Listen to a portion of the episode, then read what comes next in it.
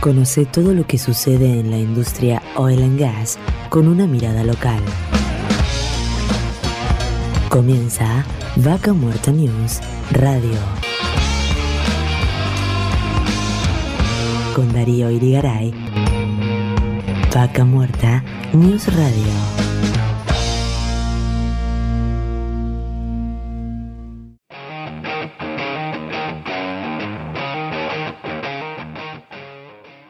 Hola, hola, hola, hola, ¿cómo andan? Qué rápido que pasó nuevamente una semana. Bienvenidos y bienvenidas una vez más a una nueva edición de Vaca Muerta News Radio. Estamos en directo desde el corazón de Vaca Muerta, Nanielo, en la provincia del Neuquén. Espero que estén muy bien y como siempre, muchas gracias por estar ahí del otro lado. Estamos recorriendo la edición número 102 de la tercera temporada de Vaca Muerta News Radio.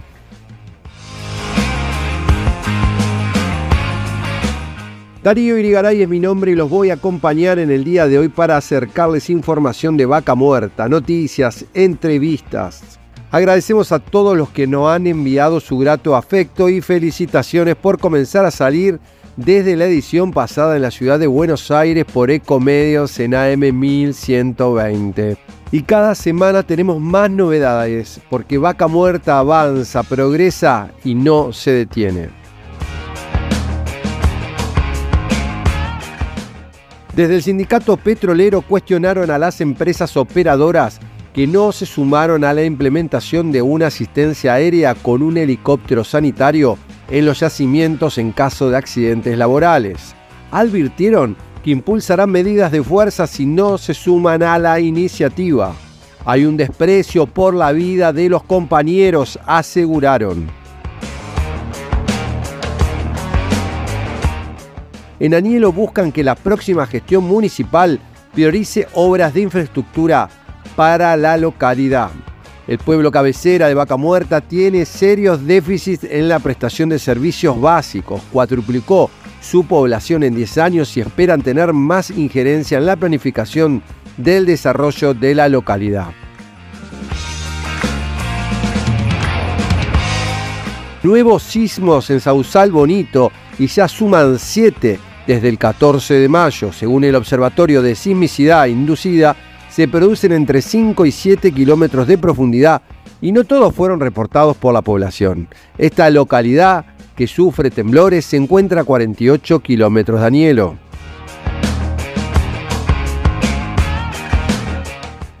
A partir de septiembre aumentará la capacidad de transporte de petróleo hacia Bahía Blanca, en unos 25.000 barriles gracias a la mejora en las plantas impulsoras que permitirán incrementar la capacidad del actual oleoducto de la firma Oldelval. Y como siempre estas noticias y todo lo relacionado al desarrollo de Vaca Muerta lo pueden tener ahí visitando nuestra web en www.vacamuertanews.com. En esta edición estaremos hablando con Alberto Sayese, presidente de Gas y Petróleo de Neuquén, quien nos contará sobre el camino recorrido por parte de esta compañía fundada hace 15 años, propiedad del Estado neuquino, creada para impulsar la exploración, el desarrollo y la explotación de cerca de 100 áreas hidrocarburíferas por sí misma o asociada a terceros. Germán Wilson, vicepresidente de Finning Argentina, nos contará sobre su compromiso con el crecimiento que se proyecta en Vaca Muerta, para lo cual celebraron la ampliación de su base de operaciones en la capital neuquina con 4.000 metros cuadrados cubiertos de talleres de reparaciones de los equipos Caterpillar, donde llevan invertido más de 8 millones de dólares. Alejandro Monteiro, ministro de Energía de la provincia de Neuquén, estuvo presente en el evento y también brindó unas palabras. Estaremos charlando con la médica Natalia Salvioni, quien trabaja cuidando la salud de las personas de la industria petrolera y nos contará cómo es su día a día en el yacimiento y su experiencia como una de las mujeres que durante dos semanas permanece en plena estepa patagónica.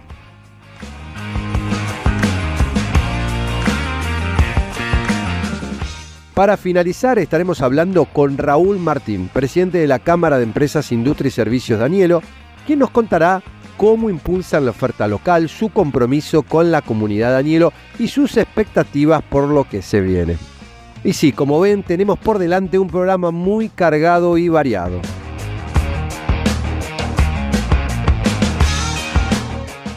Como siempre estamos transmitiendo desde el corazón de Vaca Muerta, desde la localidad de Anielo en la provincia del Neuquén y nos pueden sintonizar por Radio 10 Anielo en la frecuencia del 105.3 y por Radio Municipal Anielo en el 90.7 llegando a los yacimientos más importantes de Vaca Muerta. Y en la ciudad de Buenos Aires estamos saliendo a 200 kilómetros a la redonda por Ecomedios en AM 1120 desde la ciudad de Buenos Aires. Y sí, estamos también saliendo en el aire de Neuquén Capital por Radio Continental en el 104.1 MHz, por Radio 10 en el 98.5 MHz y por Radio del Plata en el 100.9 MHz.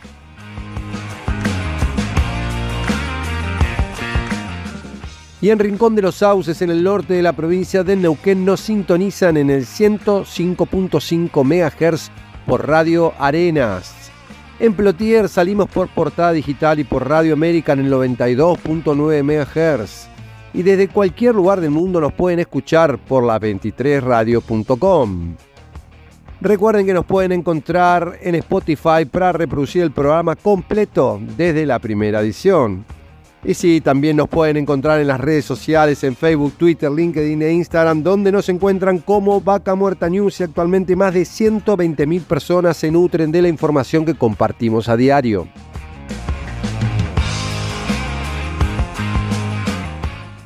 No olviden a suscribirse a nuestro canal de YouTube donde podrán disfrutar de muchas de las entrevistas que hacemos en vivo durante la semana. También tilde la campanita, así reciben las notificaciones de cuando estamos transmitiendo al instante.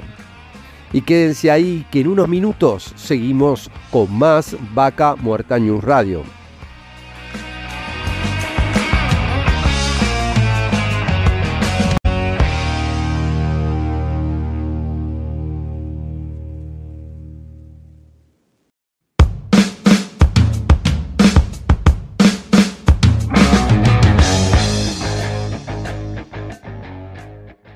Auspicia Vaca Muerta News. Pan American Energy. ExxonMobil Argentina. Tequepetrol. Shell Argentina. Petrol Sur Energía. Colegio de Ingenieros del Neuquén. Asperue y Asociados. Sindicato de Petróleo y Gas Privado de Neuquén, Río Negro y La Pampa. Río Neuquén, Distrito Industrial. Complejo 1 Chañar. MS Representaciones. SAC, Servicios de Asesoramiento y Capacitación. Inversión Vaca Muerta. CEPEC, Centro Patagónico de Entrenamiento y Capacitación. Datum, Medicina para Empresas. Hotel Cian Guenelén, Vaca Muerta.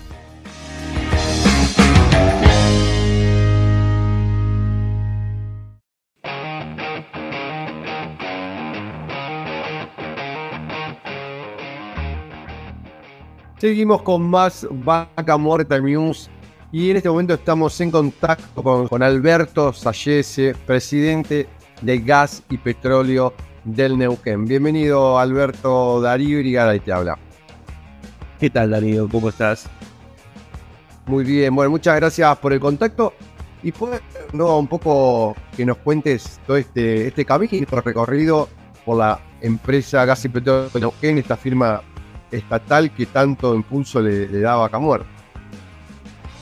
Bueno, te agradezco el espacio como para, para contar un poco qué es lo que hemos hecho en estos últimos 15 años, que parece mentira, pero el tiempo transcurre y desde 2008 a hoy ha sido un camino bastante largo, un camino eh, bastante exitoso, aunque también con algunos contratiempos como en toda, como en toda empresa. Eh, GIP, como, se ha dicho siempre, es una empresa que se creó en el año 2008 con el objetivo de eh, promover las inversiones en una nueva cuenca de la cual eh, se conocía bastante desde el punto de vista geológico respecto de su existencia, pero poco se conocía de la potencialidad que podía tener eh, la explotación mediante las nuevas técnicas que se estaban aplicando en otros países, sobre todo en Canadá y en Estados Unidos. Eh, allá por 2008 entonces, Neuquén sufría una caída eh, muy importante en sus niveles de producción de petróleo y de gas. Eh, había una conjunción entre el declino de los yacimientos sumado al hecho de eh, un bastante bajo precio de petróleo, lo cual había generado una corriente de devolución de áreas y de falta de inversión por parte de las compañías, había cuenta de los resultados magros que se estaban obteniendo en eh, la explotación de los yacimientos. Hay que tener en cuenta que después de casi 100 años todos esos yacimientos iban declinando naturalmente, los precios no generaban un incentivo para explorar más y eh, la industria estaba pasando un momento bastante difícil. Eh, esa sería la primera etapa que se fue cumpliendo mediante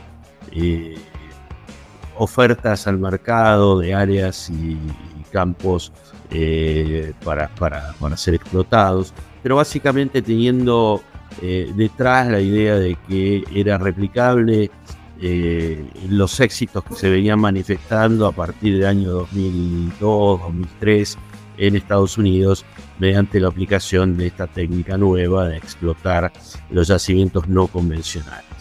la cuenca se conocía, la formación Vaca Muerta geológicamente se conocía hace muchos años, pero como todos sabemos es eh, necesario para ese tipo de explotación una tecnología que hasta ese momento no había y que se estaba desarrollando. Eh, a partir del año 2010-2011, cuando la Agencia Internacional de Energía eh, publica un informe en el cual Vaca Muerta es considerada la segunda cuenca productiva no convencional de gas del mundo y la cuarta en petróleo, se empieza a, empieza a haber un interés de las compañías que antes no miraban mucho eh, las áreas de Neuquén por obtener un lugar en eh, Vaca Principalmente eh, movidos también por el hecho de que IPF comienza en 2012 con la explotación de Loma Campana y se empiezan a ver las potencialidades que tenía vaca muerta para la producción de hidrocarburos. Eh, es allí donde empiezan a tener o cobran importancia los planes lanzados por GIP eh, de la mano de la provincia para eh, la promoción de, todas estas áreas. Hubo un, programa que se llamó Planos Horizontes, que tuvo cuatro rondas licitatorias, donde se hicieron cerca de 40, 50 contratos exploratorios. Pero ya al ver ciertos resultados, al ver, empezar a ver las bondades que tenía Vaca Muerta en cuanto a productividad y en cuanto a posibilidades de aplicación de las técnicas de, eh, por vías no convencionales, eh, empieza a haber un movimiento importante en, en, las compañías que estaban eh, fuera de Neuquén o compañías que tal vez nunca habían participado en la explotación en Argentina. El caso de Shell, que si bien había hecho ciertas experiencias, no era una compañía explotadora de yacimientos. Exxon, este, Chevron, que si bien explotaba el yacimiento eh, en el norte de la provincia eh, con técnicas eh, convencionales, se incorpora con IPF en la explotación de, Loma Campana. En fin, hay todo un movimiento donde, donde vienen numerosas empresas de la mano de GIP, numerosas empresas a hacer su, su campaña exploratoria y de explotación en la provincia. Así fue que, digamos, eh, GIP entra en un, en un periodo de, asociaciones con empresas eh, que no eran el PF, digamos, para decirlo de alguna manera, y que se incorporaron al, mundo de operadores petroleros en Argentina. Eh, muchas vinieron, muchas hicieron sus experiencias, trataron de replicar de manera casi espejo lo que se hacía en Estados Unidos, algunas les fue bien, algunas no tanto, y se empezó a desarrollar una metodología para la aplicación de, las tecnologías en vaca muerta. Eh, podemos decir que salvo eh, por algunas de las compañías que hoy están asociadas con IPF, tal el caso de Petronas, incluso Chevron que vino en los inicios, la mayoría de las compañías lo hicieron de mano. Esto generó que GIP eh, resulta socia en este momento en 14 explotaciones no convencionales de petróleo, de las cuales ya 7 eh, están en un proceso de industrialización eh, bastante avanzado y lo que le genera a GIP un, un, flujo de ingresos de, importancia tal que GP es una empresa estatal que no requiere ningún tipo de aporte del Estado, al contrario, es una empresa que eh, genera eh, para la provincia eh, dividendos fondos que son aplicados luego de la manera que el Estado crea que corresponde. además de eso, GP se transforma de esta manera en eh, un player dentro de la industria, o sea, somos una industria más, si bien es cierto, no somos operadores, somos socios pasivos en todas estas eh, asociaciones, sí tenemos una voz, sí tenemos una opinión y participamos de manera activa en todos los comités operativos de las áreas en las cuales participamos los socios. GP normalmente participa en un 10% en estas concesiones bajo eh, un sistema que es el sistema de, eh, de, carry, como se lo denomina en, la industria, eh, por medio del cual, si bien es cierto, GP no realiza las inversiones directas en los yacimientos, sino que las realizan sus socios, GP paga regularmente todas esas inversiones mediante la aplicación del eh, producto que obtiene. Eh, asimismo, le queda a GP una participación libre de ese repago de inversiones, con lo cual es donde se genera ese cash flow. O sea que el sistema de acarreo de inversiones, o CARL, se lo denomina en la industria, eh, en el caso nuestro es que GP tiene el 10% de participación en las áreas, de ese 10% el 5% se aplica al repago de las inversiones en la medida que eh, el petróleo fluye, el gas fluye y se, comercializa en el mercado. Y por otro lado, el otro 5%, en algunos casos, el 3 en otros, el 2 en otros, eh, constituye el flujo de fondos del flujo de fondos que eh, le, permite a GIP tener un, un de casi 3 millones de dólares mensuales, eh, con costos realmente muy bajos. Por lo cual, eh, digamos, es un círculo virtuoso el que se ha producido en GIP. Pero también nosotros hemos hecho algunas incursiones dentro del mercado. Eh, hace unos años nos fueron adjudicadas siete concesiones convencionales de explotación convencional de petróleo, las cuales eh, eh, operábamos en asociación con la firma Oilstone. Eh, eso luego lo vendimos a Oilstone, dado que el crecimiento del no convencional ya no justificaba este tipo de operación.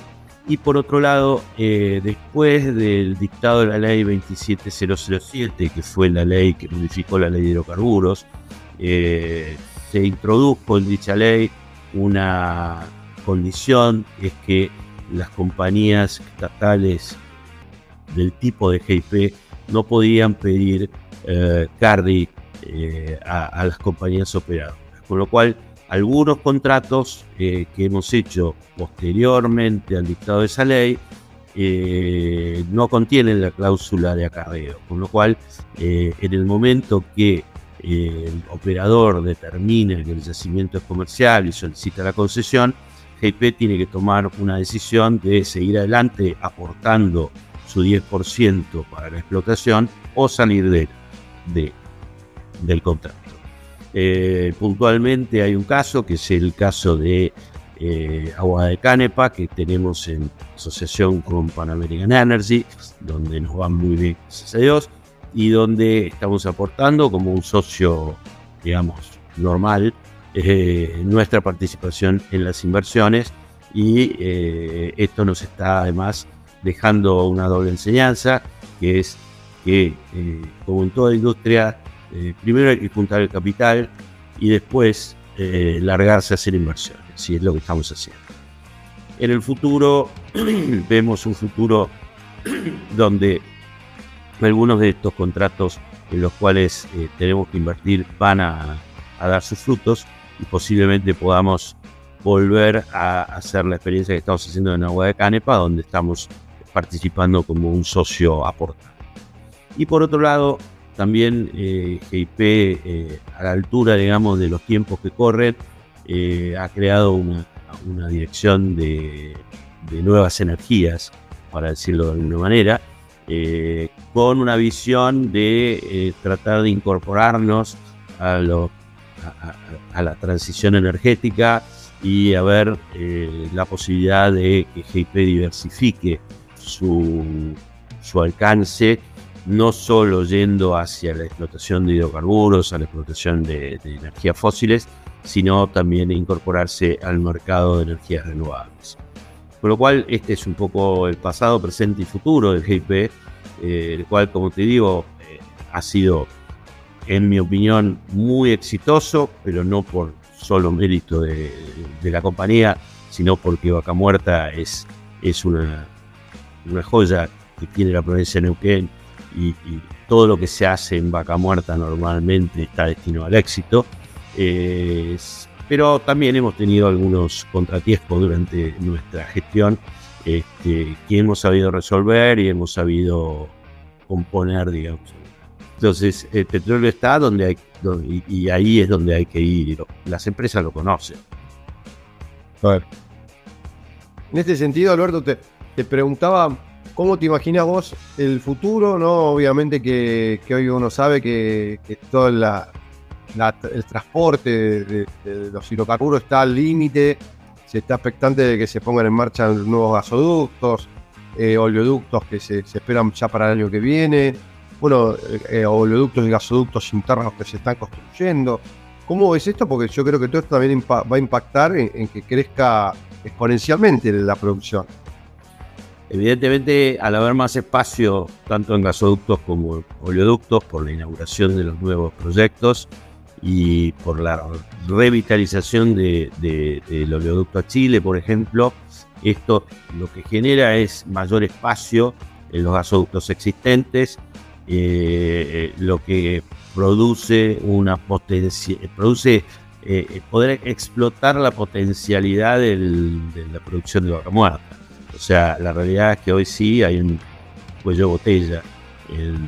tal vez por imprevisión, tal vez por, por no haber advertido a tiempo la cantidad de volumen que se iba a poder extraer, eh, pero no importan las causas. O sea, hoy se está avanzando y evidentemente a mayor espacio, mayor producción, a mayor producción, mayores ganancias, a mayores ganancias, mayor posibilidad de obtener los fondos para eh, poder realizar proyectos de, transporte.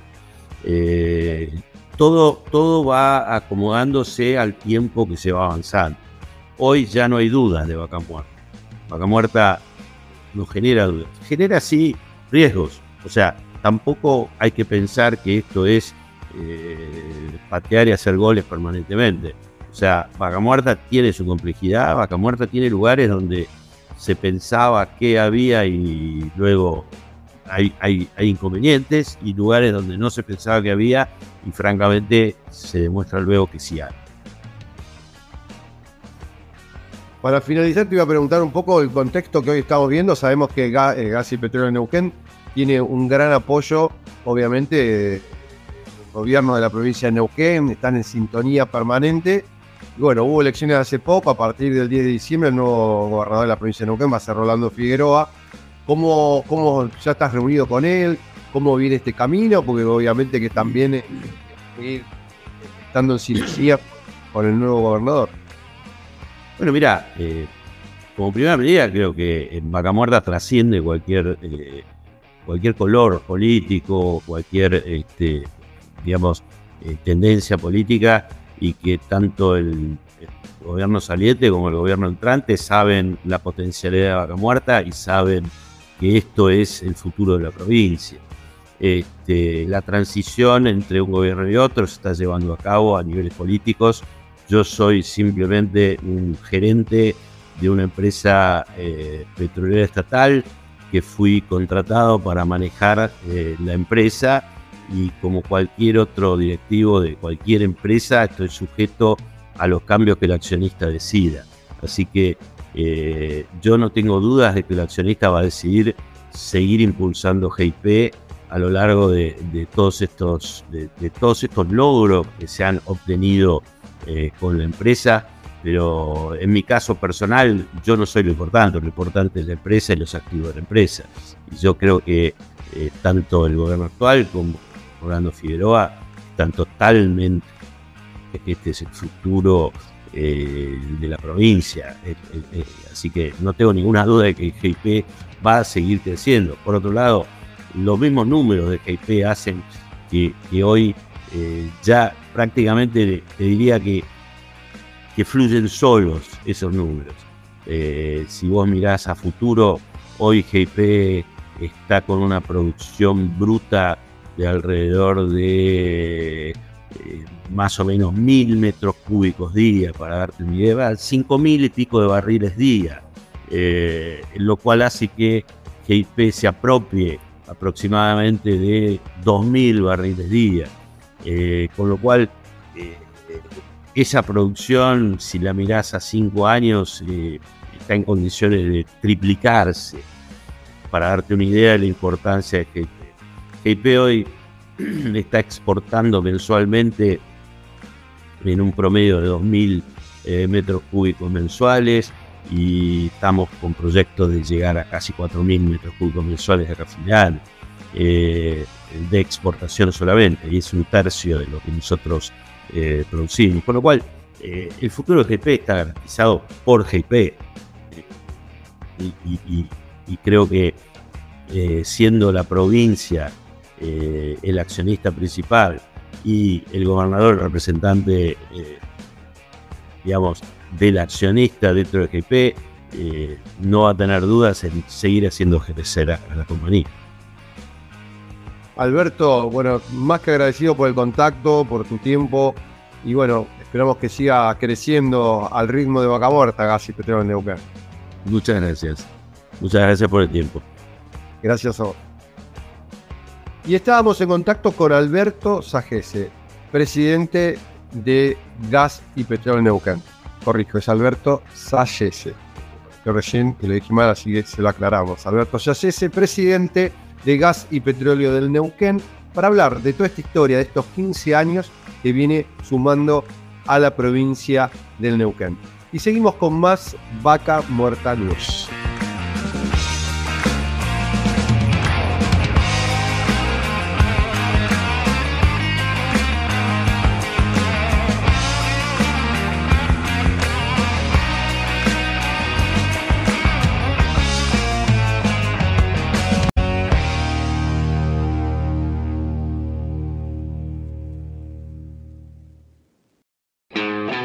Seguimos con Vaca Muerta News Radio.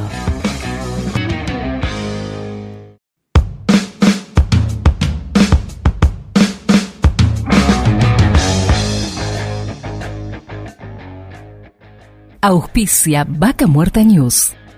Pan American Energy. ExxonMobil Argentina. Tequepetrol. Shell Argentina. Petrol Sur Energía. Colegio de Ingenieros del Neuquén. Asperue y Asociados. Sindicato de Petróleo y Gas Privado de Neuquén, Río Negro y La Pampa. Río Neuquén, Distrito Industrial. Complejo 1 Chañar. MS Representaciones. SAC, Servicios de Asesoramiento y Capacitación. Inversión Vaca Muerta. CEPEC, Centro Patagónico de Entrenamiento y Capacitación. Datum, Medicina para Empresas. Hotel Cian Guenelén, Vaca Muerta.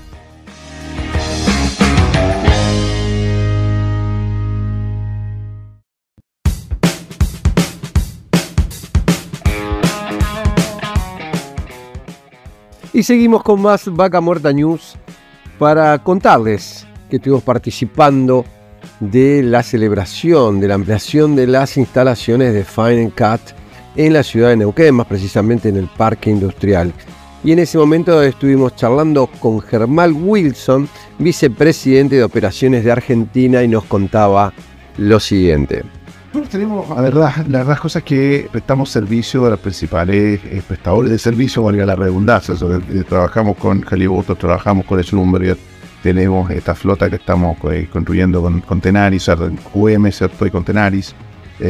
como así también prestamos servicio de la perspectiva de presión a motores que son más grandes, 3600, eh, como Tepetrol, por ejemplo, eh, en el cual nosotros también prestamos servicio ahí y abastecimiento de repuestos.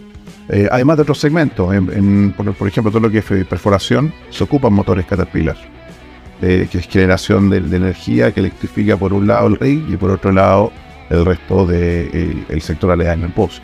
Entonces hay distintas aristas, y eso te estoy hablando solamente desde el lado del gas, porque todo lo que es el ejercicio de construcción, de infraestructura, preparación de, de, pozos, ¿cierto? Eh, así también como construcción de gasoductos también nos impacta directamente. Eh, nosotros somos la principal marca de equipos de construcción en el país y en ese sentido tenemos que tener la capacidad de soporte tanto para la flota que nosotros vendemos como así también para nuestra flota de alquiler. Nosotros tenemos una flota de alquiler tanto de equipos como de generadores y que hoy por hoy la provincia de Neuquén tiene un foco muy, muy relevante. Es una provincia que tiene mucha actividad y que está consumiendo parte no menor de nuestros recursos. Ahora, con respecto al gas, me preguntaba, digo, ¿qué, tipo de gas y, cómo lo suministran? Digo, porque no lo mismo llevar gasoil a un yacimiento que decir, bueno, hay que nutrir estos motores nuevos ahora para... La, verdad que ese desafío eh, operacional eh, es más de nuestros clientes. Son ellos los que finalmente se encargan de la provisión de gas. Lo que nosotros hacemos es poder eh, proveer un equipo en óptimas condiciones y con el soporte adecuado para operar teniendo ya el abastecimiento. Y cada compañía evalúa cuál es, su, estrategia de sourcing de eh, combustible para poder sacar el tema adelante. Hay una realidad, el gas te permite poder bajar costos de una manera bien significativa, eh, pero demanda de estar preparado para poder hacerlo. Entonces es una evaluación que hace cada una de las empresas para poder acceder a esa reducción de costos. Y la relación costo, digamos, más allá del beneficio, el, el costo de un equipo a diésel contra uno a gas, ¿salen parecidos? ¿Salen más costosos? Eh, todo depende. Todo depende, nuevamente, depende de la configuración, depende de la, potencia. Eh, no hay diferencias tan significativas. Yo diría que eso es lo importante de comprender. Eh, y finalmente la decisión más que eh, de precio de entrada tiene que ver con cómo uno evalúa toda la operación y cuál es el impacto específico que uno quiere generar, tanto en costos de combustible, pero también en el tema medioambiental que hablábamos antes, ¿no? Claro. Es eso. Está mucho en la decisión de cada una de las empresas, ¿no? Sí, sí, hoy, hoy yo creo que se apuesta mucho a la eficiencia en todo sentido, obviamente con un compromiso al medio ambiente, pero si lo económico es, che, está buenísimo cuidar el medio ambiente, pero me sale cinco veces más. Lo que pasa es que la reducción de costo de combustible es muy potente. Podemos hablar tranquilamente de un 30-40%, dependiendo nuevamente de la flota, de los tamaños de los motores, el estado de los motores. Eh, pero eso cuando uno lo, empieza a mirar en el tiempo es muy significativo, muy, muy significativo. Entonces son, son aristas que nuevamente, a partir del aumento de actividad que hemos visto, ¿cierto?, el último par de años, empieza a estar mucho más en la agenda. Anteriormente no, no existía tanto esa conciencia. Y, nosotros tenemos una serie de aprendizajes en otros países en los cuales operamos, en Canadá, por ejemplo, en donde la curva es exactamente la misma. De alguna manera nosotros sabemos el final del libro, ¿ah? en términos de hacia dónde evolucionan los, la- las operaciones. Y es por eso que estamos avanzando de manera anticipada en capacidades. Porque sabemos que a medida que esto empieza a crecer es, es de manera exponencial. Y si los proveedores clave no se anticipan a las necesidades que van a tener, no vamos a dar abasto. No vamos a dar abasto. Uno puede ver, ¿cierto? evaluar lo que es la provincia y cómo se está viendo de alguna manera empujada por una serie de necesidades de todo tipo de servicios, no solamente técnicos, y que efectivamente uno ve que la camisa está quedando un poco chica, ¿no? En ese sentido, sobre todo en temas técnicos, uno tiene que avanzar proactivamente para poder estar a la altura del desafío. Vos ahora, eh, en esto de, de- de apostar a, a tener un equipo para hacer todo lo que es este el mantenimiento de forma local, antes lo estaban haciendo en otro lugar, ¿cómo, cómo se estaban manejando? No, yo diría que nosotros teníamos capacidad local, pero estaba muy de la mano con el volumen de actividad que existía hace dos o tres años atrás. Y esto, como ustedes saben, viene creciendo de manera exponencial. Y ese, esa tasa de crecimiento tiene que verse reflejado también en cómo nosotros desarrollamos capacidades. Independiente de eso, tu pregunta es bien interesante. Ustedes van a ver el, eh, la doble nave que tenemos de taller, son más de 4.000 metros cuadrados. Eh, está diseñada especialmente para poder atender equipos fracturadores y, por lo tanto significa que hay toda una zona de eh, ensamble y desensamble de componentes para después pasar a reparación de componentes, que tenemos una línea muy amplia, son 20 bahías en total. Pero adicionalmente, si necesitásemos más capacidad, nosotros tenemos una red de sucursales en todo el país. Y por lo tanto tenemos la capacidad de mover componentes hacia distintos lados. Entonces, en el caso hipotético de un crecimiento exponencial de la actividad, nosotros estamos en condiciones de avanzar. El elemento fundamental y el principal cuello botella es la cantidad de técnicos y la calidad de los técnicos. Entonces es muy importante trabajar en eso. Te pregunto porque en el contexto que hoy estamos viviendo, con todo el tema de importaciones, sabemos que muchos de estos equipos es reemplazar piezas por desgaste o, o- o cosas normales que, Claro. que- que suceden con el tiempo. Eh, por un lado me necesito los técnicos. ¿Cómo, ¿Cómo están con ese tema de repuesto hoy en el contexto que estamos viviendo? Durísimo, durísimo, lo sufrimos nosotros, pero peor aún lo sufren nuestros clientes. La verdad que la cadena de valor queda cortada al momento que las importaciones nos fluyen. Eh, y en ese sentido hay un daño que, es bastante más grande de lo que uno puede ver inicialmente. Eh, porque cuando uno detiene una importación eh, de un dólar, está evitando que finalmente se haga una agregación de valor por 3 dólares. ¿ok? ¿Qué significa eso? La agregación de valor, la reconstrucción de componentes que de otra forma van a tener que importarse nuevos completos. Y esa agregación de valor se hace localmente, con mano obra de la provincia, con proveedores de la provincia, tanto directos como indirectos. Entonces, ese daño es muy grande y, y creemos indispensable para que Vaca Muerta siga avanzando de la manera que todos esperamos, que las condiciones sean las adecuadas. Hoy es extremadamente difícil poder operar, extremadamente difícil. Ustedes no saben lo que significa poder explicarle al Head Office en Canadá eh, cómo se cambian las reglas todos los días. Eso es muy complicado de, de entender. ¿no? Sí, sí, sí. Y en el tema este, ustedes están eh, eh, analizando por ahí maneras de, que lo he visto que algunas empresas que no son suyas sino externas, que por ahí reparan piezas de motores costosos con distintos sistemas o con tornerías o cosas para fabricarlas acá para resolver problemas de gente. Lo que pasa, a ver, sí lo, lo hacemos en algunos casos específicos, pero es extremadamente importante poder entender cuáles son las especificaciones de los repuestos dentro de aplicaciones que son bien complejas. La cantidad, la presión que eh, a la que se ve sostenida un motor de esto, de sobre los 2000 HP, 3000 HP, es tremenda. Uno dice, bueno, un bulón se podría reemplazar localmente. Ese bulón, en primer lugar, va a ser el primer punto donde ese equipo va a tener una falla catastrófica con un impacto económico gigantesco, pero aparte de eso, tiene un riesgo de seguridad. Que eso no siempre está en el radar. Poner piezas que no tienen las especificaciones adecuadas tiene un riesgo evidente para los operadores en campo. Y nosotros no nos podemos dar ese lujo.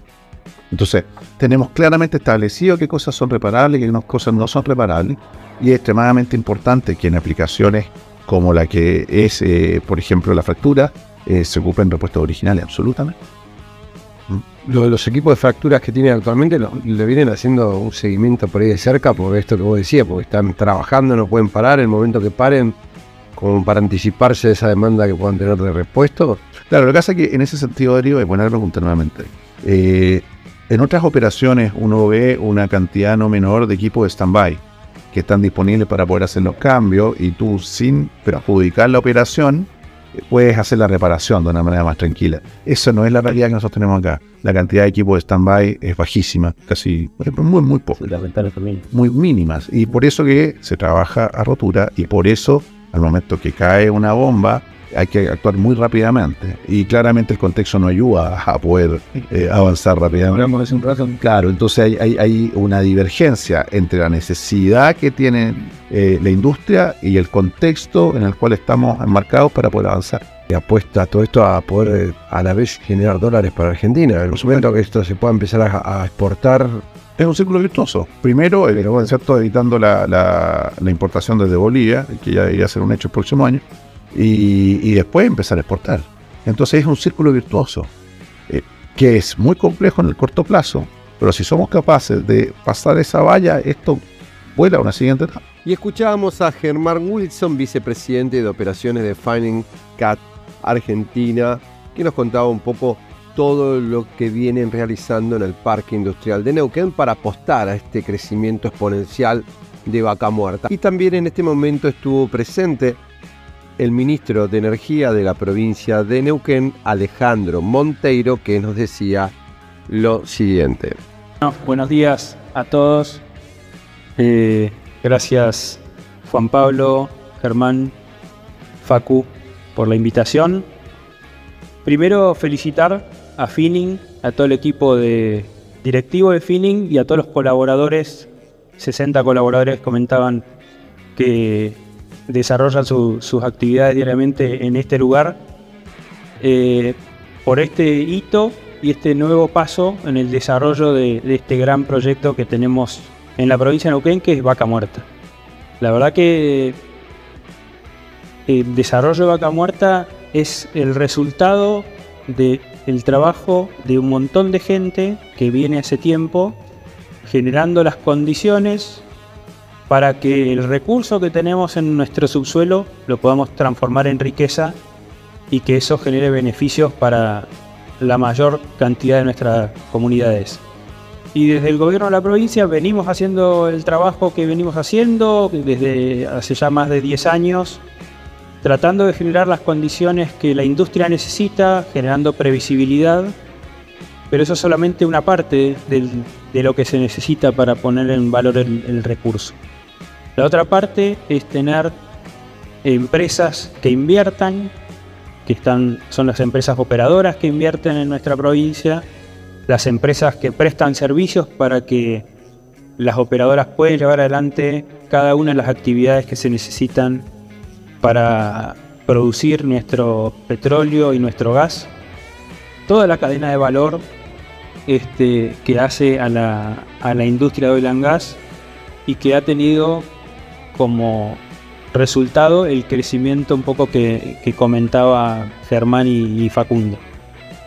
Y nosotros apostamos como provincia energética, porque Neuquén produce grandes cantidades de petróleo y de gas, pero también produce energía eléctrica e hidroeléctrica, eh, energía eléctrica térmica, energía eólica, eh, prontamente inauguraremos el primer parque solar en la provincia de Neuquén también.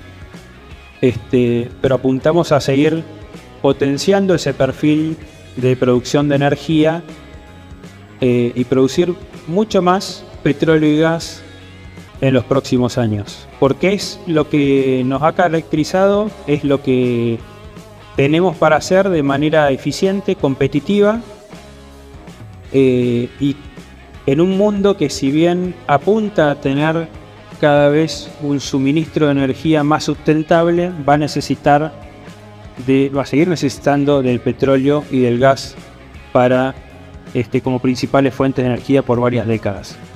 Y ese trabajo lo tenemos que hacer entre todos, tratando de tener una producción de energía en la provincia de Neuquén lo más sustentable posible, con la menor huella de carbono y eso también de alguna manera es el gran desafío que tenemos todos en cada una de nuestra función. Nosotros desde el Estado tratando de buscar este, ese, camino y, la forma de cómo alcanzar la producción este, con menor huella de carbono, las empresas este, con todo el aporte, el conocimiento y la tecnología que se puede ir incorporando para poder hacer una producción más sustentable.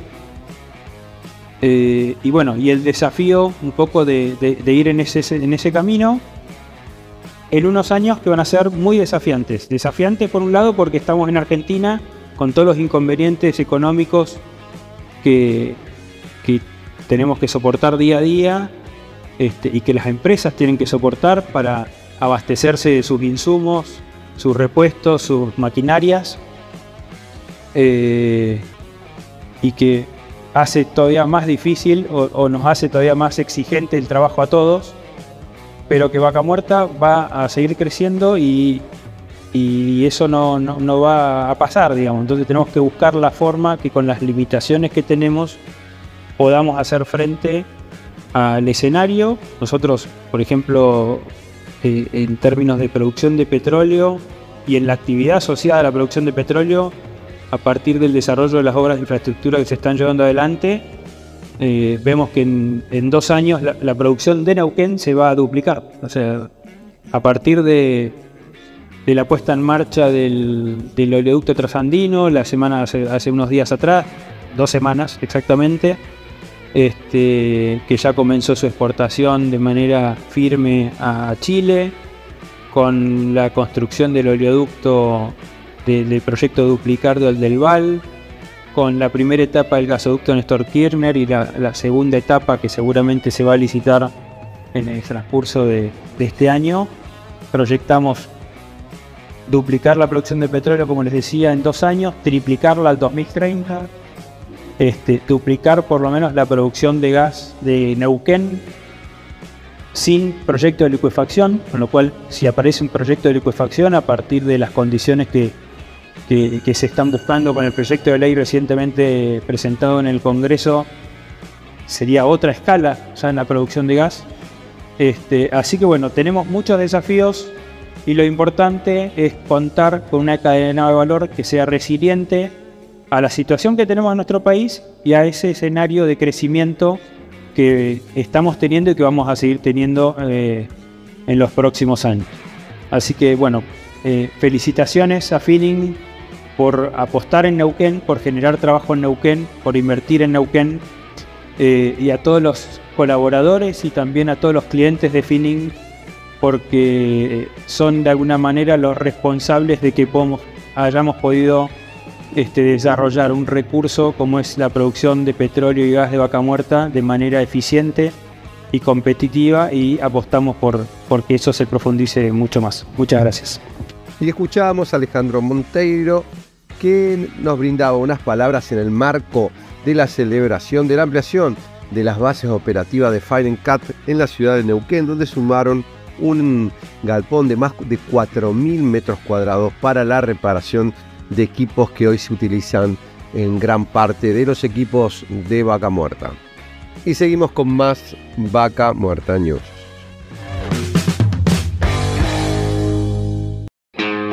Seguimos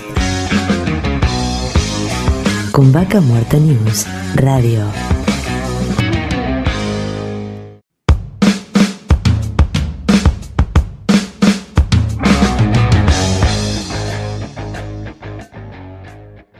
Auspicia Vaca Muerta News.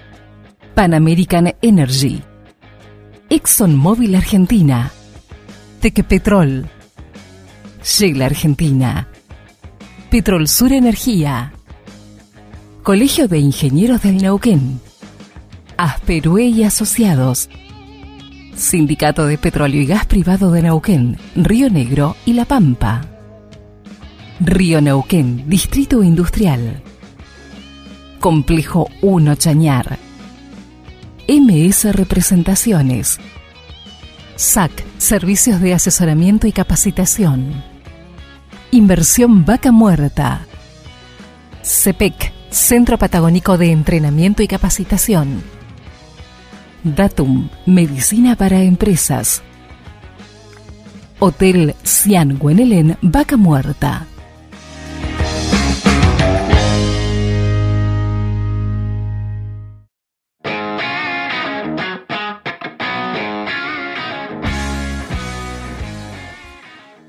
Y seguimos con más Vaca Muerta News para hablar ¿no?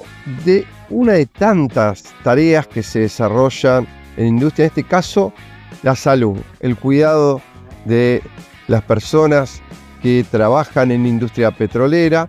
Y en este caso estamos en contacto con Natalia Salvioni, una médica que nos va a contar un poco su día a día eh, relacionado a la industria petrolera. Bienvenida Natalia Darío Brigara te habla.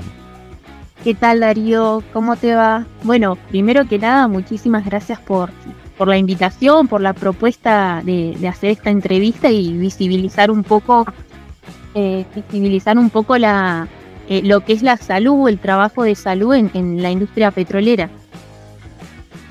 Sí, no, la verdad que nos interesa conocer. Yo te agradezco a vos que nos permitas también meternos un poquito en tu día a día y transmitir esto, porque a veces este, en el imaginario colectivo es como por ahí se ve eh, lo que significa este, el, progreso, el avance, pero bueno, nosotros también queremos conocer también el sacrificio que significa esto de ir todos los días hasta tu lugar de trabajo.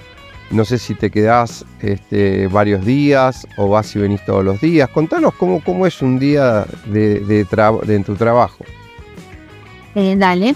Bueno, eh, bueno, como vos comentabas, soy médica. Ya hace un año más o menos que estoy realizando este trabajo eh, en lo que es yacimiento de, la industria petrolera. Em, mi día a día, bueno, para empezar hago eh, modalidad de diagrama. Hago 14 días en el campo, 14 días después de Franco. lo, que, lo que hacemos nosotros más que nada es, bueno, preservar la salud de los trabajadores y trabajadoras de, la industria petrolera, lograr siempre su, máximo nivel en, salud, eh, cuidarlos, eh, se, enfatiza mucho este trabajo en lo que es la, prevención. Eh, hago permanencia, no es que viajo todos los días al campo. a veces se hace difícil, los diagramas a veces son un poco largos, pero pero bueno, la verdad que se hace bastante llevadero en el, día a día y, con los demás compañeros de trabajo, la verdad que se, pasa. Eh, nosotros lo que hacemos, bueno, en el lugar donde estoy somos un equipo eh, donde somos dos médicos y dos enfermeros choferes que, cumplen la misma función. Tenemos ahí en el campamento una, enfermería equipada bastante completa, eh, con dos consultorios eh, bueno, con todo el stock e insumos que se necesitan para, para este tipo de trabajo. Tenemos dos ambulancias también completas. Eh, hacemos 12 eh, horas de guardia activas, por lo general de 8 a 20, y después el resto de horas, o sea, las otras 12 horas, hacemos guardia pasiva. Y básicamente estamos, por un lado, para lo que es urgencias y emergencias, que gracias a que se cumplen bastante bien los protocolos de seguridad eh, no solemos tener, eh, de hecho hasta el día de hoy no, no me ha tocado eh, cubrir alguna urgencia o emergencia. Y después lo que hacemos, bueno, es atender consultas de demanda espontánea que, surjan en el día a día, cualquier malestar o dolencia que algún trabajador o trabajadora pueda llegar a tener. brindamos capacitaciones de, temáticas que, que, sean relevantes para el rubro, eh, capacitaciones de primeros auxilios, de reanimación cardiopulmonar, eh, de animales ponzoñosos, eh, bueno, diversas temáticas, que eso ya está establecido mediante un cronograma anual. también puede pasar que nos pidan ir a dar una capacitación específica, cortita, que no sé, por ejemplo, están en la fractura y justo tuvieron que parar por X motivo, aprovechan y nos llaman como para meter ahí alguna alguna charla y aprovechar el, momento. Después también lo que hacemos es em, participamos en, los simulacros que, se realicen de, accidentes. Eh, también, bueno, a veces hacen simulacros solamente vía radial para, para ver que las comunicaciones estén en correcto funcionamiento. Eh, también eh, se hacen campañas de vacunación. Justamente ahora, bueno, yo si bien estoy de Franco, en, el diagrama anterior estuvimos con el tema de la vacunación antigripal, eso que también está, está bueno que tengan el acceso a la vacuna ahí, mismo. Así que eso es un poco las, las actividades que, hacemos. Bueno, después hay mucho trabajo lo que es administrativo, auditorías, informes, eh, un poco de medicina laboral en, lo que es eh, seguimiento de, los pacientes accidentados, en eso le, damos un poco una mano al, al médico laboral de, la operadora, digamos. Así que eso es más o menos un poco las, las actividades que, que realizamos en el, en el yacimiento. Eh, se sabe que es una industria en la que hay muchísimos riesgos de, accidentes de trabajo, de enfermedades profesionales, así que ahí es donde nosotros, eh, donde es tan importante esta área como para, para prevenir todo eso. Se elabora también en, conjunto con, con, seguridad e higiene, por ese mismo tema, el de la prevención, que eh, en este rubro es, es fundamental, básicamente. Natalia, te escuchaba atentamente y, yo, claro, uno por ahí hay que poner en contexto, cuando estás hablando de un campamento, vos estás en medio de la estepa patagónica, o sea, dentro de, los lugares donde ustedes están trabajando, puede ser tanto en la base que vos estás ahí el campamento, pero bueno, vos me decís, por ahí vas un ratito hasta donde están operando o están haciendo una fractura en alguna locación dentro del yacimiento eh, y hay animales, digamos, dentro que por ahí se cruzan. Puede haber víboras, puede haber, no sé, ¿qué, qué es lo que, porque dijiste animales ponzoñosos, ¿a qué hacías referencia? Exactamente, bueno, justo en, el lugar donde nosotros estamos con la enfermería es el área del campamento donde están todos los trailers, trailers habitacionales, está el comedor, tenemos nuestra enfermería, hay oficinas administrativas eh, y sí, estamos literal en el medio de, un campo, de la nada. Eh, tenemos ahí también, hay armado una pista para, para actividad recreativa, para salir a caminar, hay un gimnasio. Eh, y sí, cuando hacemos referencia a animales ponzoñosos, vendría a ser todo ese tipo de animales con, con pinzas. puede haber desde arañas, alacranes, víboras, serpientes, eh, por eso la importancia también de, de este tipo de, charla. Eh, no sé si eso contesta a tu pregunta. Sí, sí, no, me imaginaba de eso, digo, eh, ¿qué puede hacer? ¿Que, les pueda picar y ustedes también tienen, no sé, algún antídoto? Digo, no, no me imagino hasta dónde están preparados. Exactamente, bueno, un poco la idea es no llegar a eso, sino prevenirlo con el tema de los elementos de protección personal, los botines, el mameluco, las medias, todo bien dentro de, del botín, que no quede un espacio como para que darle la posibilidad al, animal para, para, que te muerda eh, o te pique. Eh, obviamente los antídotos, los sueros, eh, que sería la forma de, tratamiento. Por lo general, cuando hay algún tipo de, picadura de, este, este estilo o mordedura, en el caso de las serpientes, lo que se hace por lo general se le brinda un primer auxilio a la persona y por lo general a esa persona se la retira, se la evacúa del, yacimiento, más que nada por una cuestión que no, no sabemos realmente a veces cuál fue el, digamos, el animal que, produjo esa lesión, si realmente inyectó veneno, en qué cantidad, y tampoco podemos saber eh, cómo va a reaccionar esa persona, entonces por lo general, por motivos preventivos y de cuidado, lo que se decide en conjunto siempre es eh, retirar a la persona para que pueda ser evaluada eh, en un centro de, mayor complejidad. Ahora, y en este sentido, sé que bueno, vos estás prestando servicios para una operadora de financiamiento. En el caso, estás trabajando con la empresa Datum, que están hace muchos años trabajando en toda la cuenca neuquina y sé que forman parte también de, un gran equipo de trabajo. Ahora, ¿cómo interactúan, digamos, frente a esta situación? ¿Ustedes están en contacto, digamos, eh, tienen ambulancias disponibles? ¿Con qué cuentan, digamos, este, en el lugar y qué equipo cuentan disponible en el caso de que pueda pasar algo? Bien, bueno, nosotros ahí, además de, tener la enfermería eh, bastante equipada, tenemos dos ambulancias también completas, con todos los insumos, con medicación. En cada eh, ambulancia tenemos desfibrilador, al igual que en la enfermería. Eh, siempre por lo general, si sale alguno de los dos equipos, cuando me refiero a equipo me refiero a médico y enfermero, si sale alguno a un traslado, sí o sí tiene que quedar la otra ambulancia disponible en el, en el yacimiento, a menos que, bueno, tengamos que hacer dos traslados a la vez que no nos ha pasado, pero bueno, puede llegar a pasar. Pero sí, tenemos siempre las dos ambulancias disponibles ahí en el, en el yacimiento para, para cualquier eventualidad. Eh, también otra de las actividades que hacemos es, eh, hacemos recorridos eh, por el yacimiento, más que nada para ver un poco el estado de los caminos en el caso de que tengamos que salir.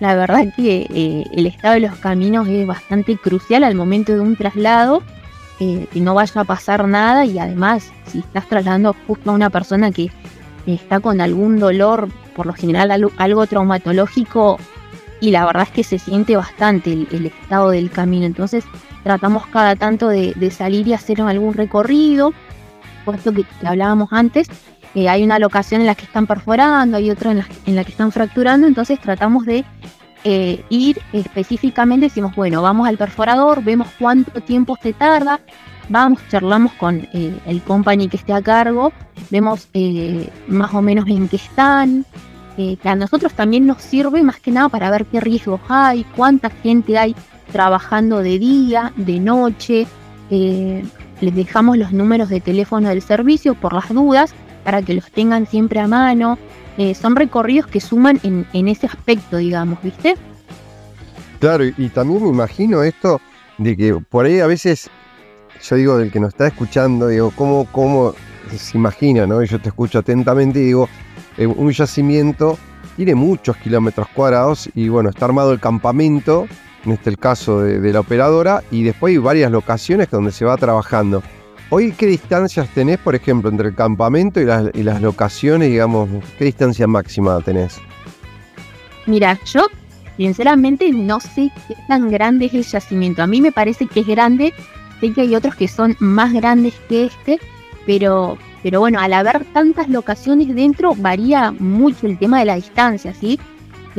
yo por lo menos eh, cuando me vine ahora, en el, en el último diagrama está, por ejemplo, el perforador estaba bastante cerca, en distancia no lo sé, pero en 5 o 10 minutos llegábamos, de hecho el perforador se ve claramente desde el campamento donde estamos nosotros. Y por ejemplo, la fractura se había movido en, no sé si fue en ese último diagrama mío o en el de mis compañeros, eh, se había movido hacia una locación que si bien quedaba 15, 20 kilómetros, tardás unos cuantos minutos que para nosotros en lo que es una emergencia es algo crucial el tiempo de llegada. Por eso esto que te comentaba, lo de que hacemos recorridos para ver eh, el tiempo en que tardamos en llegar, porque por ahí tenemos alguna hemorragia importante y la verdad es que necesitamos llegar eh, prontamente, ¿viste? A veces hay, hay algunos equipos que capaz que directamente se contratan un, un servicio aparte, que capaz que una enfermería pequeña con un enfermero eh, como para brindar el, primer auxilio, ¿viste? Eh, en, espera de que lleguemos nosotros. Eh, eso lo, hemos visto también en, algunos otros yacimientos que, tienen una base central, digamos, de lo que es enfermería y después en el equipo tienen algo un poquito más chico como para brindar un, servicio más, más una atención, perdón, más rápida, digamos. Contanos como para... Sí, contanos ahí como para cerrar, ¿cómo fue tu tus primeros 14 días, digo, porque cuando vos arrancaste decís, che, te vas al campo y te quedas allá y decís, bueno, esos primeros días, digo, esa primera experiencia, ¿cómo fue? Eh, la verdad, justo ese primer diagrama subí con, con dos chicos, el chofer y el enfermero, que también eran nuevos eh, en el rubro, y la verdad la pasamos re bien, pero porque creo que nos pusimos eh, en, el día a día, al no haber tantas consultas, como que, no sé, te pones a charlar, conoces a la otra persona, te reís, a veces llorás, porque realmente a veces te frustras porque extrañás, porque tenés problemas personales, pero ese, me acuerdo ese primer diagrama, la verdad que creo que nos reímos tanto, jugamos creo que hasta las cartas, y la verdad que la, tuve una linda experiencia como para arrancar en, lo que es este, este trabajo, ¿viste? Eh, y hoy por hoy, como te digo, la verdad que los compañeros son piolas, se trabaja mucho en equipo, somos todos compañeros. Eh, y la verdad que, se pasa en el día a día y teniendo laburo, no, no es tan difícil. Eh, he tenido compañeras enfermeras con hijos, ¿viste? Y la verdad que es súper admirable que, que vayan teniendo hijos, o sea que se puede. Seguramente tienen una contención, obviamente, porque tienen que dejar a, su familia con, con alguien, al cuidado de alguien, pero, pero se, se, se busca la forma, eso es lo que yo veo, que de una u otra forma se, se puede, por más que tengas pareja, que tengas familia, eh, se puede hacer este tipo de, de trabajo.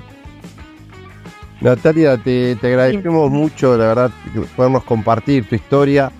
Eh, y bueno, eh, esperemos que sea una más de tantas que, mujeres que se suman a la industria, que, comparten su historia, también para motivar a otras mujeres ¿no? que, se animen a, sumarse y, animarse a, participar y ser parte de, este desarrollo de, Vaca Muerta. Bueno, muchísimas gracias, como te dije al principio, por, por la idea de, visibilizar también un poco nuestro trabajo, que uno dice, bueno, no está asociado estrictamente al, rubro de petróleo, pero bueno, es un, área fundamental la salud, lograr el, máximo nivel de, de los trabajadores para que puedan eh, desarrollar de forma adecuada sus, funciones, para que logren su, una, realización personal, digamos. Eh, como dije hace un rato, seguramente hay, hay fallas, desde algo mínimo, por, por darte un ejemplo, que por ahí estaría bueno que, que, que se incluya un poco más a la mujer, por darte un ejemplo, el tema de los elementos de protección personal, eh, básico en, la industria, Para, para, prevenir accidentes y demás. Eh, el tema de los mamelucos es algo que por lo que uno ve y, la mayoría de, la mayoría todas las empresas eh, no sé si por una cuestión de que no se fabrican los mamelucos que dan en, en, el rubro son todos fabricados para, para para el hombre, digamos, ¿viste? Y uno a veces, la mujer, eh, tiende a hacer algo incómodo y es algo tan básico como sentirte cómodo con, la ropa de trabajo, digamos. Y eso la verdad es que se ve en, toda la industria, pero no sé si es por una cuestión de que, de que no se fabrican, porque he visto que vienen unos especiales como para, para mujeres, lo mismo los guantes, en el caso de la gente que usa ese tipo de, de elemento de protección personal, son grandes, son toscos, ¿viste? Y nada, te doy como un ejemplo como para que se, vea también que eh, todavía hay fallas, pero bueno, ojalá que eh, en un futuro próximo estas pequeñas cosas también vayan cambiando y obviamente que más mujeres se sigan sumando a, al rubro. Como digo, miedo, incertidumbre, miedo a los cambios, algo nuevo creo que siempre va a estar, pero siempre va a haber eh, una persona dispuesta a, apoyar, a contener, a ayudar, a enseñar. Eh, no estamos solas, eso está bueno. Natalia, muchísimas gracias por el contacto. Listo, Darío, estamos en contacto cualquier cosa y después te voy a mandar el contacto de la chica que te comentaba de la fractura, para que le hagas una entrevista a ella también. Cómo no, cómo no. Estábamos en contacto con Natalia Salvioni, médica que trabaja, trabaja en Vaca Muerta todos los días cuidando la salud de los trabajadores. Y seguimos con más Vaca Muerta News.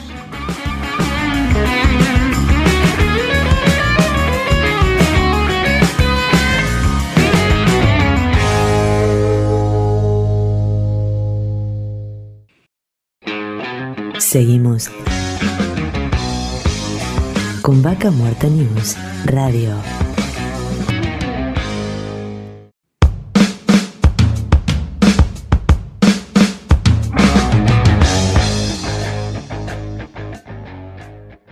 Auspicia Vaca Muerta News. Pan American Energy. ExxonMobil Argentina. Tequepetrol. Shell Argentina. Petrol Sur Energía.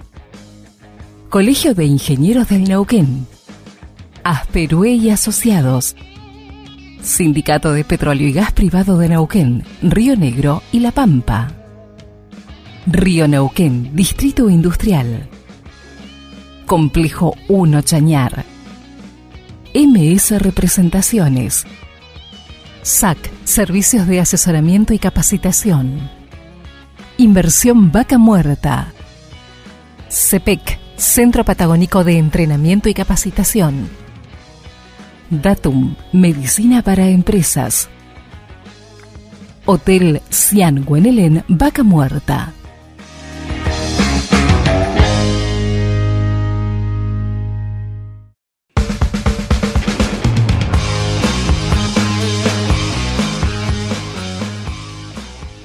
Seguimos con más Vaca Muerta News para hablar de, de tantos temas ¿no? que tiene Vaca Muerta, pero de la importancia que tienen las cámaras que representan a las distintas empresas que se van desarrollando en Vaca Muerta. Y qué mejor que estar en contacto con Raúl Martín, presidente de la Cámara de Empresas, Industria y Servicios de Anielo, ahí del corazón de Vaca Muerta. ¿Cómo andas, Raúl? Buen día. ¿Qué tal, Darío? ¿Cómo estás? ¿Cómo andas? ¿Todo bien?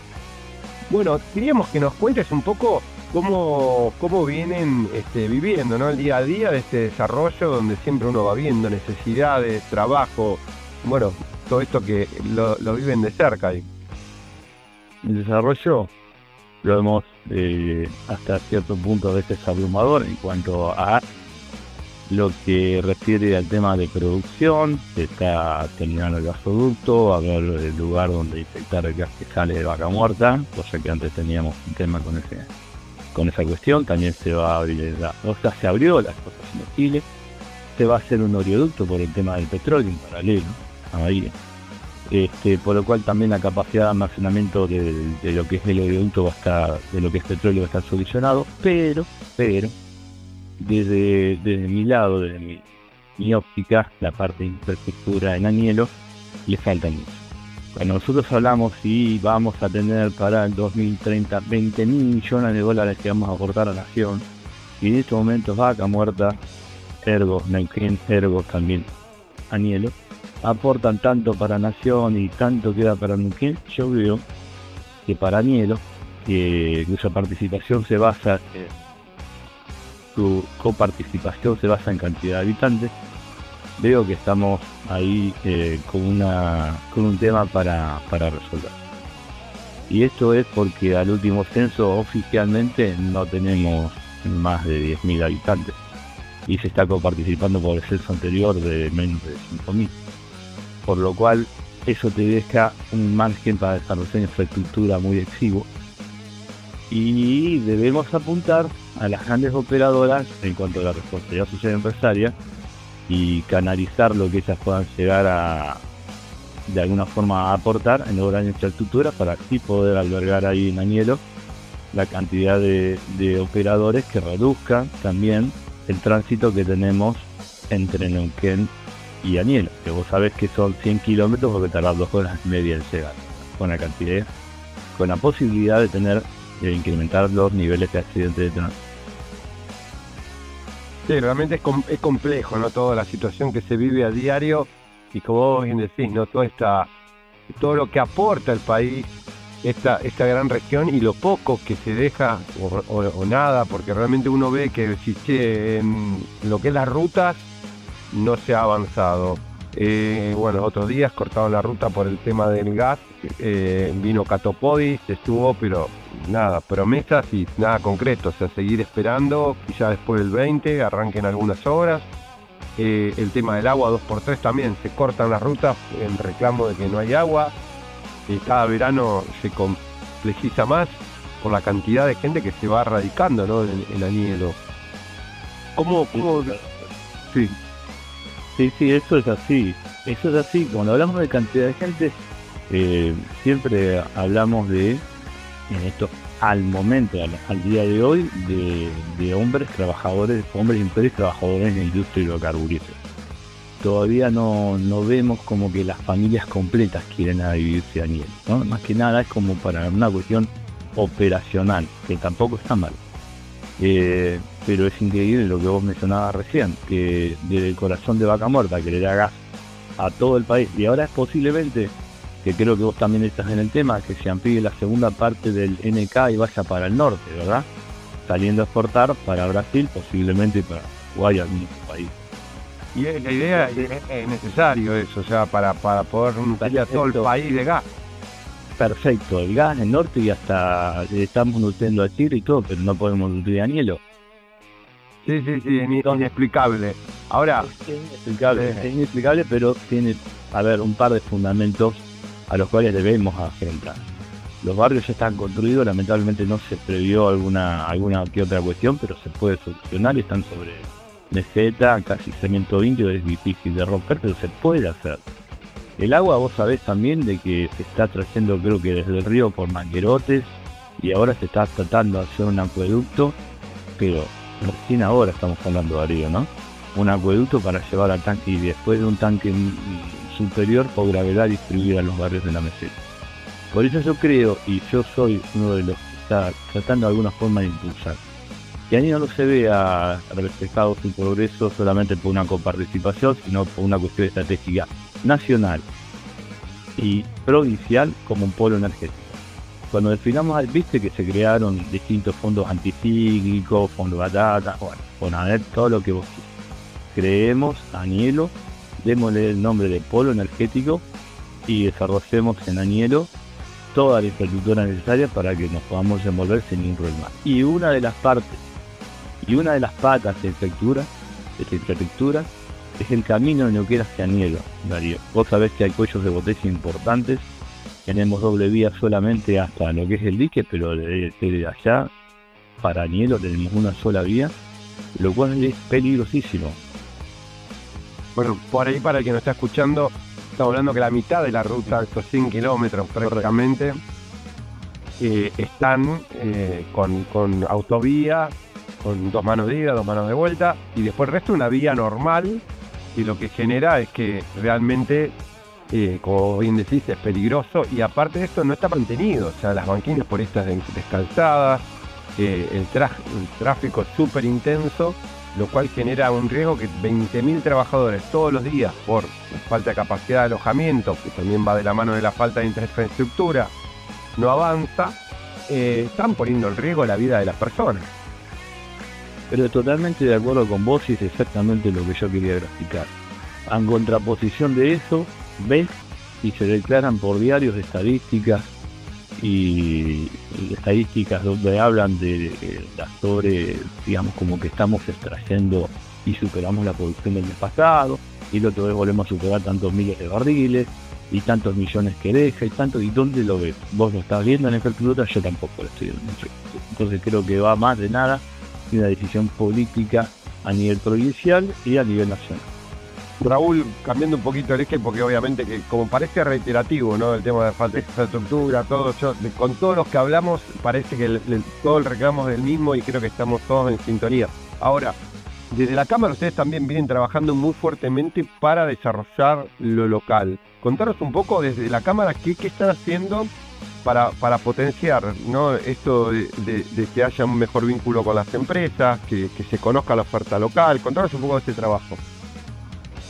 En principio empezamos, somos una cámara no empezamos en julio del año pasado, como te decía. Eh, nosotros tenemos que también hacer un análisis y realmente las empresitas de Anielo, son empresas chicas, para trabajar en la industria del gas se necesita cierto expertise cierto conocimiento de las reglas de juego.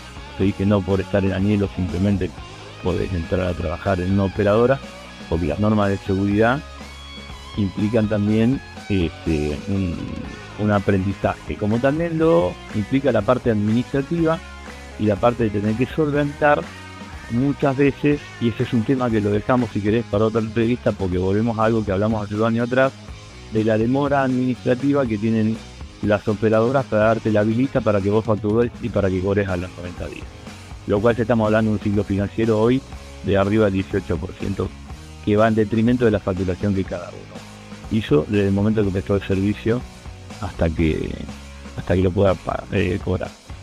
En el medio nosotros sí interactuamos con las operadoras y sí a veces vamos con documentación porque lo que tienen que tener en cuenta es que nosotros somos locales y salimos a recorrer y muchas veces los pañoleros que están dentro de, los yacimientos eh, son gente del pueblo, entonces nos vienen con la data eh, cayeron tantos cercos prefabricados, eh, con estructurales, que digo, cercos se pueden hacer en cualquier día Darío, y que vienen desde el sur. Entonces yo me siento con la operadora y me dicen de que no, le bueno, mira, acá tengo la factura. ¿Y cómo lo tuviste? acá tengo el remito y acá está cuánto lo pagas. Esto te lo podemos hacer acá en Aniel. Al día de hoy, esta reunión habrá sido hace cuatro meses, no tuvimos ninguna evolución respecto a ese tema. Después, tapas de cámara, pequeñas cuestiones que sí se pueden hacer en Añelo. Pero también, también sí se pueden hacer Añelo y sí hay empresas que pueden hacerlo en ingresar a los yacimientos con, con cierto expertise básico como para hacerlo porque no son obras de alta complejidad. Además, son obras que ellos traen o son este, elementos que ellos traen desde el sur que nosotros lo podemos entregar en la puerta de la realidad de Danielo, ponele. Desarrollar un servicio dentro del yacimiento ya es un poquito más complejo. Necesitamos que las empresas empiecen a capacitarse y por eso estamos trabajando con el Instituto Tecnológico en todo lo que es eh, normas ISO, en todo lo que es, este, la, bueno, normas ISO comprende toda la cuestión administrativa, ¿verdad? Pero todo también lo que es cursos específicos de soldadura, cursos específicos de cementista y demás, cosa que las empresas y la oferta productiva nuestra sea un poquito más tentadora. Pero bueno, en este sentido la idea es tratar de estar más en conexión ¿no? con las empresas locales y por ahí los tengan en cuenta simplemente para comentarles que estamos requiriendo esto, en ver lo que necesitan y ver si ustedes lo pueden brindar eh, ahí, que están al lado de la demanda. Estamos exactamente al lado, estas cuestiones que yo te dije rápidamente, por más que te digas poquitos, ta, ta, ta, se habla de muchos millones de pesos. Entonces eso se hubiese quedado en, la localidad, porque los talleres de Danilo dan mano de obra local y al mismo tiempo toda esa mano de, obra local consume dentro del pueblo, por lo cual se genera un círculo virtuoso. Estamos a las expectativas de otra charla de vuelta con las operadoras. Otra vez ya tenemos documentación para volver a charlar y esperemos cada, cada día tratar de hacernos un poquito más fuerte y que nos puedan llegar a escuchar. Al mismo tiempo, este es un servicio externo, es decir, bueno, te vendo tal, te venía a buscarlo, lo tengo listo. El otro que queremos llegar a lograr es prestarle el servicio de conocimiento. Para eso hay empresas que sí, ya están capacitadas y otras las cuales estamos capacitando.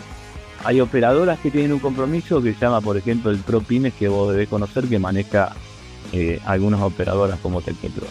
Y ese es fundamental porque el ProPymes es básicamente eh, que invitan a las empresas que quieran sumarse a distintas capacitaciones para tener normas administrativas, para tener normas de seguridad, gratis, gratuitamente, y ellos van colocando un puntaje y cuando vos llegaste, dicen ya podés ser proveedor de todo el grupo de Steam, o, que incluye Tech Petrol, y, y eso me parece fantástico. Y PF tiene uno un poquito menos desarrollado, ahí tenemos que ajustar un poquito más en el sentido de solicitar un poquito más eh, de, flexibilidad como para que ese, e, e, ese desarrollo de proveedor pegue a las empresas Daniela. Bueno, la, verdad, Raúl, eh, excelente el laburo que están haciendo ahí. Esperemos que, se empiece a, poner cada vez más en sintonía con las operadoras, que es un poco el objetivo de esta cámara, de, que estén más conectadas y, bueno, impulsar ahí lo local. Sí, sí, sí, la, idea es esa. Eh, estamos, hemos cerrado con la CAPEAC que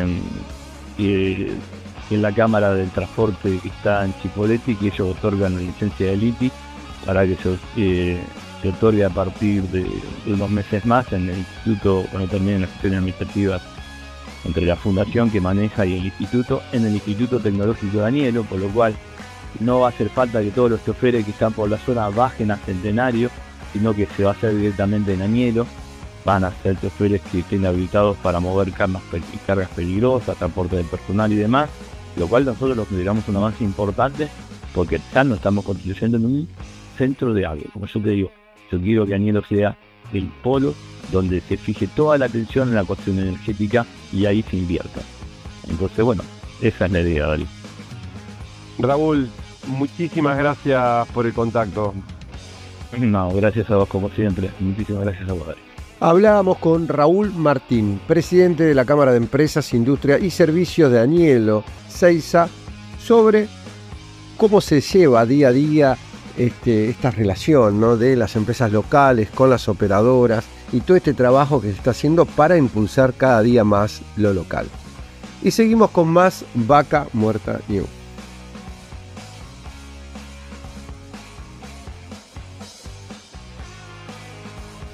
Y así llegamos hasta el final de Vaca Muerta New Radio, recorriendo estas dos horas de programa.